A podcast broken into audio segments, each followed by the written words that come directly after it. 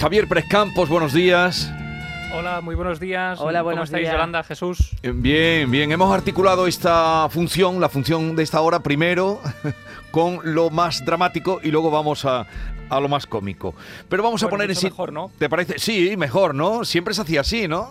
Claro, claro, claro. Nosotros incluso en los programas, cuando vamos con temas demasiado terroríficos, intentamos lo que de- decimos eh, oxigenar, ¿no? Oxigenar un poco el programa después, porque si no se le queda a uno el cuerpo cortado.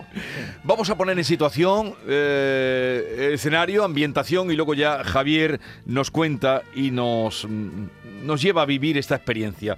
El tema del día, el título es Expediente Miranda y en el año 2012 se produjo uno de los casos más enigmáticos de nuestro país.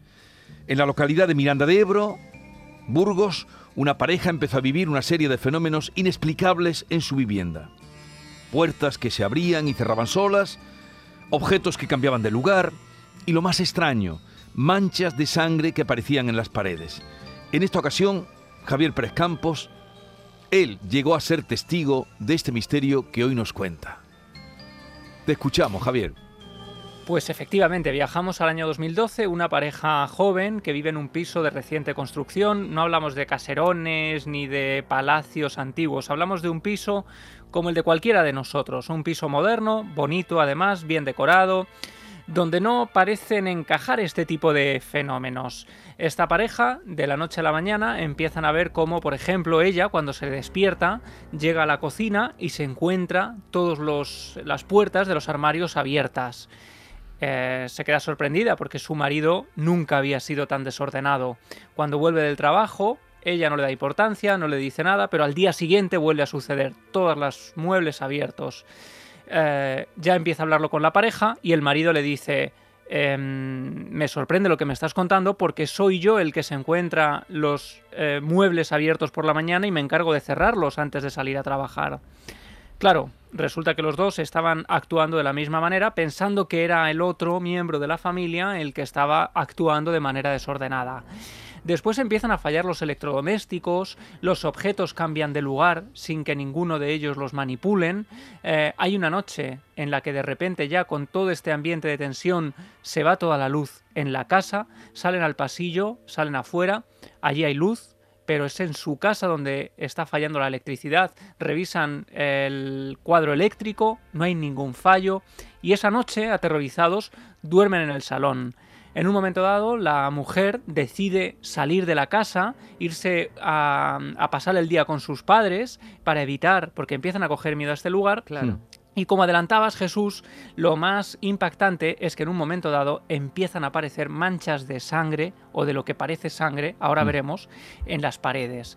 Esto es muy interesante, no estamos muy acostumbrados. Yo creo que en esta sección nunca hemos contado ningún caso de un lugar donde emane sangre de las paredes, ¿no? No, no, no. No, no, en todos los que Em, llevamos, no. Claro, hay un único caso que yo he podido recoger en España, que ocurrió en Arroyo de la Luz, una localidad de Extremadura, donde se habló, fijaos qué siniestro, parece una- no, un cuento de Edgar Allan Poe, la casa sangrante. Decían que de allí, de los muros, rezumaba un líquido sanguinolento, similar a lo que sucedía en Amityville y en algún otro caso mítico. Y en ese caso, en el de la casa de Arroyo de la Luz, se intentó explicar diciendo que detrás de los muros em, conectaban algunas tuberías que iban del viejo matadero municipal que estaba muy cerca de la casa. Ajá. Aquella fue la respuesta un poco oficial que dio carpetazo al asunto, pe- pero claro, ¿qué estaba sucediendo aquí, en esta casa? Bueno, ¿y, y cómo llegan, eh, cómo llegan a ti estas, bueno, estas Este manchas caso, de ¿no? sangre o este caso del que tú mm, lo, lo has investigado y ahora nos lo vas a contar? Bueno, pues fijaos, esta, esta pareja joven se pone en contacto con un querido amigo que es Enrique Chazarra, que nos escuchará ya al otro lado de la línea y que nos va a dar también su perspectiva. Me parece muy interesante. Enrique Chazarra es un investigador eh, absolutamente escéptico, es un hombre mm, que busca explicación a absolutamente todo lo que sucede y nos conocimos precisamente en este caso. Em, la pareja se pone en contacto con Sí. Él se pone en contacto con nosotros y yo me desplazo hasta Miranda de Ebro para visitar a la familia junto a Enrique, simplemente esperando eh, recoger su testimonio, como hemos hecho tantas veces, recoger su testimonio, que ellos nos cuenten lo que sucede y sin esperar ni muchísimo menos lo que iba a suceder. Y es que nosotros mismos no solo íbamos a ser testigos del fenómeno, sino que íbamos a poder grabarlo con nuestras cámaras. Pero Javier, ahora enseguida estamos con nuestro invitado de hoy. Antes eh, se pusieron directamente en contacto con vosotros o con Enrique o alertaron de esto, no sé, a, lo primero, a alguien que viniera y comprobara, a un hematólogo que viniera y comprobara si aquello era sangre. Claro, el padre de la chica era amigo, tenía relación con Enrique Chazarra, sabían que Enrique se dedica a investigar anomalías y bueno, pues a través del padre eh, se pusieron en contacto con él y ahí es cuando empezamos a, a tirar del hilo, ¿no? La gran pregunta es, ¿Por qué em, vamos allí a investigar? Bueno, porque había una serie de fenómenos aparentemente inexplicables, pero claro, en un momento dado lo que nos termina llamando la atención es que las manchas de sangre no solo aparecen en las paredes de la casa, es que empiezan a aparecer en el cuerpo de la testigo. No decimos los nombres porque ellos nos pidieron por favor no eh, decir su identidad, con lo cual es uno de los grandes secretos de este caso, que es muy mítico porque siempre nos preguntan por él. Pero fijaos qué curioso, nos contaba la testigo que en un momento dado le empezaba a salir una marquita en el brazo y de esa marquita iba brotando sangre hasta que la sangre goteaba y terminaba manchando su ropa. Ella se limpiaba y allí no había ni herida, ni rasguño, ni nada que hubiera provocado que la sangre brotara de su interior. ¿Qué estaba sucediendo? Bueno, pues allí estaba Enrique con el rostro completamente desencajado porque vamos a entrevistarla y en mitad de la entrevista nos dice, parad un momento porque me está apareciendo una de estas marcas de sangre. Y allí Enrique y yo nos pasamos de ser periodistas del misterio y nos convertimos en testigos. Pero es tremendo, además. ¿Y, no le dolía? No le dolía nada, de hecho ella ni siquiera se era consciente de cuando le salían las manchas. Hay un momento, como nosotros pasamos un fin de semana con la pareja investigando, hmm. pues llegamos a ir a cenar juntos y de pronto en mitad de la cena le decíamos, oye, em, te estás manchando en el cuello, te está apareciendo una mancha. Y de manera natural veíamos cómo mientras cenábamos allí aparecía una mancha de sangre. Y en todo momento el gran Enrique, que es un hombre perspicaz y que intenta llegar al fondo de todas las cuestiones, estaba pendiente de si podía tratarse, él sabe muy bien de ilusionismo, ha estudiado el ilusionismo para intentar explicar fraudes paranormales, y él estaba muy pendiente y cuando terminábamos de hablar con ellos nos marchábamos a un rincón para comentar entre nosotros, oye, ¿es posible que tenga alguna aguja? ¿Es posible que esté manipulando algún tipo de bote con el que hacen surgir estas manchas? No, no. Es que era absolutamente imposible. Yo creo que Enrique nos puede contar sus impresiones. Vamos a dar entrada ya a Enrique Chazarra, investigador de Vitoria, escéptico, nos dice Javier Pérez Campo. Enrique Chazarra, buenos días. Hola, ¿qué tal? ¿Cómo estáis? Buenos días. Es autor de los 20 mejores expedientes X del País Vasco. A ver, ¿cuál fue su primera impresión al conocer este caso? Pues mira, eh, cuando yo me entero de esta historia, como bien decía Javi, por el padre del matrimonio este implicado, pues bueno, yo pensaba que me iba a enfrentar a un caso más, pues bueno, el típico testimonio muy limitado, ¿no? Donde la gente te cuenta eh, una serie de cosas raras, ¿no? Esa etiqueta que tanto se utiliza en el ministerio, ¿no? Cosas raras. Incluso su padre, bueno, me había dicho que, que si podía hablar con ellos, pues para quitarle un poco de hielo al asunto, ¿no? Entonces allí me encuentro con una pareja, pues que según ellos están viviendo una serie de ruidos raros en su vivienda, una serie de anomalías eléctricas, eh, se encuentran las puertas de los armarios de la, de la cocina abiertos, en fin, eh, me encontré con una pareja bastante preocupada hasta el punto que estaban pensando en, vender el piso, ¿no? Entonces, claro, eh, siempre que llegamos los investigadores a este lugar de este, este, estos lugares, a estos sitios, pues bueno, nunca somos testigos de nada, lógicamente. Te limitas, como decía antes, un poco al, al testimonio. Pero luego, poco a poco, el tema se fue complicando, como bien estaba comentando ahora Javi, hasta el punto que, bueno, la palabra que a mí, digamos, eh, me viene a la cabeza recordando este caso es desconcierto, desconcierto absoluto, porque muy pocas veces un investigador, un periodista del misterio, pues, eh, digamos, es testigo de algo eh, insólito y digamos eh, anómalo hasta que luego pudimos saber un poquito la, la, posible causa que aún así como luego lo comentaremos no sé si Javi lo ha dicho por no hacer un spoiler ahora resulta que aún así aún sabiendo la posible causa de este fenómeno pues no deja de ser inquietante y, muy curioso. Pero a ver cuando te conviertes, Enrique, y también eh, Javi, eh, en, en eso testigo, por primera vez, testigo de un fenómeno así, ¿cómo reaccionaste? Pues hombre, yo personalmente me quedé patidifuso, como se suele decir.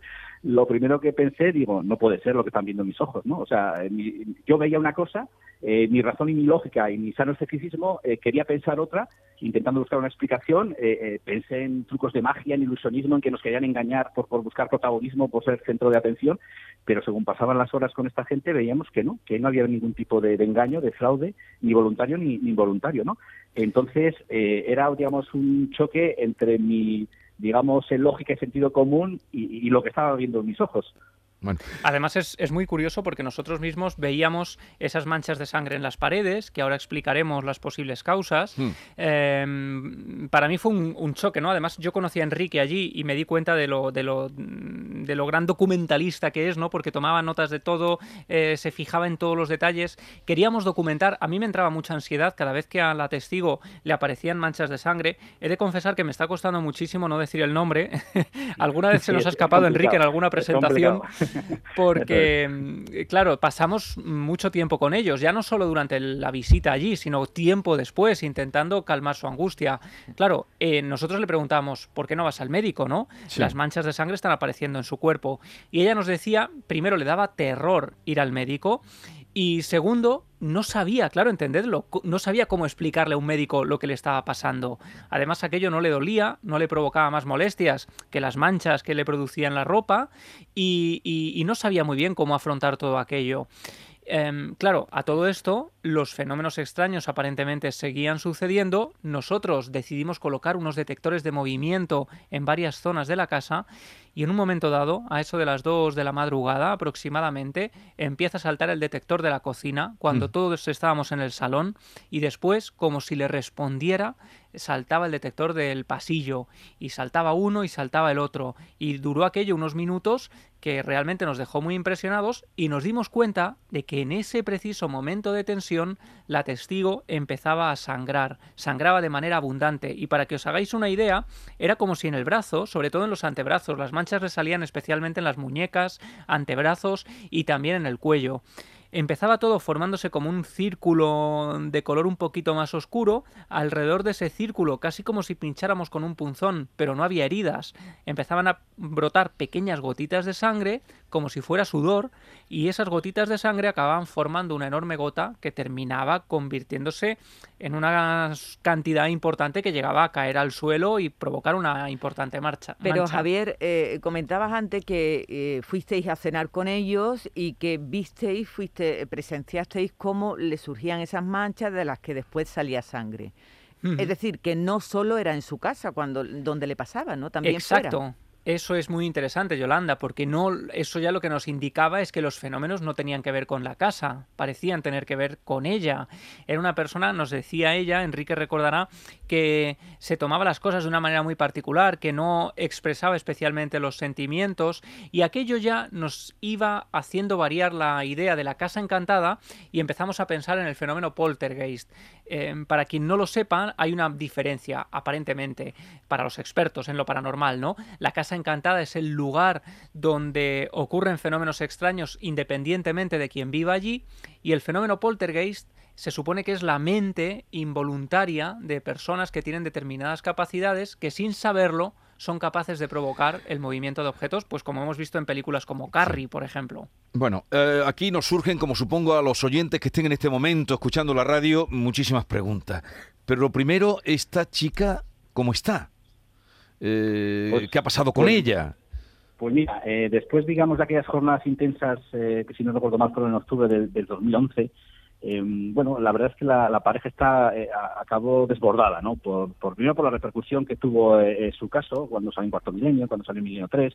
Y ayer en Miranda de Ebro todo el mundo quería saber dónde estaba la, casa de esta gente, ¿no? Para, visitarles y lógicamente, bueno, tuvimos eh, discreción absoluta para preservar su identidad y, y dónde ocurrían estas, dónde vivían ellos, ¿no? Entonces, después de aquellas jornadas, como digo, pues bueno, la cosa se va suavizando eh, de hecho, incluso la pareja, bueno, de alguna manera eh, cortó relaciones eh, conmigo, sobre todo, ¿no? Por, cercanía desde Vitoria a Miranda, en cuanto que no quería saber más de investigadores, de periodistas, hmm. el caso les había desbordado tanto que no querían saber nada. Pero al cabo del tiempo de unos años, yo me encuentro con, con el padre de ellos, de ella, Y entonces, eh, ¿cuál es mi sorpresa? Que me dice que continúa sangrando. Que aquella chica, eh, cuando hay situaciones de estrés, cuando está un tanto agobiada, cuando, cuando tiene problemas eh, cotidianos, pues que le siguen brotando estas eh, gotas de, sangre, ¿no? luego, luego yo posteriormente conseguí hablar con ella otra vez y efectivamente me lo confirmó, efectivamente, que ya, bueno, lo lleva de una manera normal, porque, bueno, aquí no le suponía ni dolor, ni lesiones, ni nada por el estilo, ¿no? Porque ella, como antes explicaba Javi, bueno, cuando sangraba no le producía heridas, ella se limpiaba la sangre y no había en la superficie ningún tipo de, herida, de lesión o, de daño, ¿no? Entonces, eh, bueno, actualmente eh, supongo que todavía seguirá con, con este, como ya me decía, ¿no? ¿Y cambiaron de casa? No, no, siguen viviendo en la misma casa. Siguen viviendo en la misma casa. Es un piso de construcción nueva. Eh, claro, cuando uno piensa en estos fenómenos, pues siempre piensa que estamos en un palacete del siglo XVIII, en un castillo, en un lugar un poco siniestro. Y en absoluto. Esta era una casa de construcción nueva, un piso apartamento de construcción nueva en, un barrio nuevo de, Miranda. Eh, el lugar, eh, vamos, no puede ser más escéptico en cuanto a ambientazo misterioso. Y, y lo curioso es que aquel apartamento, bueno, se convirtió en un lugar, eh, vamos, eh, clave para, para, primero, para la amistad que yo eh, empecé a tener con Javi, ¿no? Que como bien decía, ahí, ahí, nos conocimos y surgió una gran amistad. Y, y, por decir que, bueno, desde mi punto de vista, y, por lo menos a mí personalmente, fue la primera vez que, me encontré con algo lo más parecido a un fenómeno paranormal, siendo testigo, que aquello me supuso, además, unas contradicciones muy curiosas, ¿no? Porque yo como investigador y como periodista, y Javi también lo sabe muy bien, cuando entre, entrevistas a, la gente, pues esos testimonios, esos testigos, siempre transmiten esa idea de, de impotencia porque la gente no les cree, porque el miedo al que dirán y cosas por el estilo. Y en cambio a nosotros nos pasó lo mismo. Es decir, a mí personalmente luego la gente ponía en duda lo que yo había visto, eh, se pensaban que todo era un montaje del programa de Cuarto Milenio, eh, la gente pensaba que nos habían engañado y fue una sensación curiosa, ¿no? Como el investigador de repente se pone como testigo y, empieza a sentir esas eh, sensaciones y esas curiosidades que tantas veces habían narrado los, los testigos. Bueno, por, por, fortuna hay que decir que teníamos respuestas para, para esta gente que nos ponía un poco en duda, teníamos respuestas y es que a la investigación se unió el equipo forense de Aitor Curiel, un importante médico y doctor en criminología, que trajo sustancias que hemos visto en las series, en la ficción, como en CSI, ¿recordáis? Mm. Este líquido llamado luminol que usaban los investigadores de Grissom, ¿no? Cuando esparcían esta sustancia en las alfombras y apagaban las luces y cuando había algo que brillaba era sangre, ¿no? Eran este tipo de... de...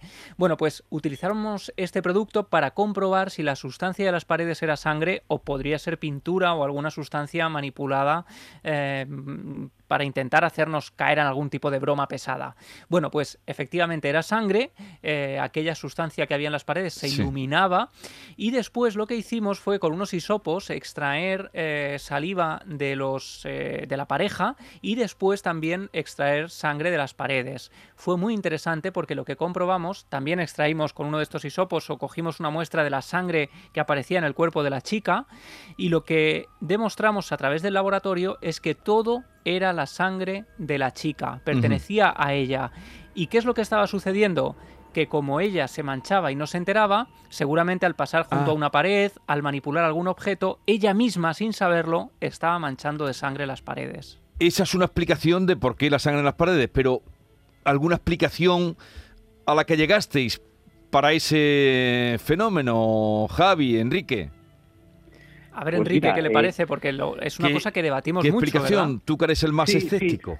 Hombre, sabemos eh, em, em, cuando intervino, como dice Javi, el equipo de, Aitor Curiel, eh, de forenses, bueno, imaginaros un poco allí, por describir un poco ese momento, ¿no? O sea, estaba la pareja implicada, estaba el equipo de Cuarto Milenio, nosotros, un equipo de forenses, vamos, había más gente allí que, que, que, en la guerra, como se decía, en ese apartamento, que yo no sé cómo los vecinos nos alertaron de qué pasaba ahí, ¿no? En, ese, en ese lugar. Y entonces, eh, Aitor Curiel, eh, cuando vio un poco, digamos, los resultados, los análisis previos que se hicieron, porque luego ya la sangre también se mandó al laboratorio, ¿no? Para, para, digamos, confirmar un poco todo lo que allí nos daban los primeros resultados, pues empezó a hablar de un fenómeno que yo desconocía por completo, un fenómeno muy poco habitual en el mundo de la medicina, como es el fenómeno de la hematidrosis, ¿no? Esto viene a ser que una persona puede llegar a sudar sangre eh, cuando está sometida a mucho estrés porque se le rompen eh, los vasos sanguíneos y por los poros de la piel puede llegar a sangrar de manera suave, ¿no? que, es el caso que nosotros estamos viendo. Entonces, claro, eh, cuando nos dio esa explicación científica, bueno, de alguna manera se ajustaba a lo que estamos viendo, pero bueno, no deja de ser inaudito y, seguíamos bueno, fijaos, y, de hecho, el, el primer caso documentado de hematidrosis de la historia aparece en la Biblia. Es Jesús de Nazaret cuando sube al huerto de los olivos mm. Y cuando dice esa famosa frase de Padre, si quieres, aparta de mí este cáliz, eh, pero no se haga mi voluntad sino la tuya, eh, cuenta la Biblia poco después que suda unas gruesas gotas de sangre que corrían hasta la tierra. Es decir, estaríamos ante un caso absolutamente anómalo, como dice Enrique, de la historia de la medicina. Hay muy pocos casos documentados y, por supuesto, nos decían que registrados, grabados directamente mientras estaban sucediendo, era posiblemente la primera vez que se grababa un fenómeno como este. Pues ahí lo Además, sí, sí, una referencia un poco a lo que está comentando Javi, bueno, el famoso dicho de sudar sangre, ¿no? Que tantas veces lo decimos cuando hacemos un esfuerzo, pues bueno, creemos que tiene su origen un poco en este curioso fenómeno que de hecho esa situación de estrés y de agobio pues hace sudar sangre a, esta, esta, mujer. Matidrosis. Si alguien tiene, como siempre, remitimos a los oyentes, alguna experiencia cercana, de oídas, que nos lo hagan saber, por favor, a raíz de este matidrosis, eh, dice Javi que se llama, ¿no? Hematidrosis. Hematidrosis. la hematidrosis. o la eh, extracción de esa sangre. Pues que nos, o bien a través del Twitter de Javi, que es una manera de comunicar, arroba Javi Pérez Campos, o a través de nuestro eh, teléfono WhatsApp 670-940-200, háganoslo saber, porque la semana que viene vamos a contar una cosa que los oyentes también eh, nos van abriendo camino. Enrique Echazarra, ha sido un placer, un saludo desde Andalucía. Igualmente, amigos, hasta cuando queráis. Y, y Javier Pérez Campos, hasta la semana que viene. No, deja, no dejas de sorprendernos cada jueves. ¿eh? No, dejas de sorprendernos. Hasta luego. Bueno, y los oyentes no dejan de sorprendernos. Nos abren vías de investigación que estamos siguiendo y que os contaremos pronto. Cualquier cosa a través del 670 940 200 o arroba Javi Pérez Campos. Manuel Curao. A la paz de Dios. Menos mal que ha llegado ahora. ¿Por qué? Porque si no te hubiera sido oh. antes. Sí. te hubieras vuelto desde la puerta. Corriendo, corriendo. ¿Tú has oído alguna vez de gente que haya sudado sangre? Aparte de Jesús en el Monte de los Olivos. No. Nunca te ha llegado. He visto a gente sudar casera. ¿Cómo casera? Sí, porque le salían pompitas. Ande que te Sí, sí, sí, mi amigo. La mañana de Andalucía.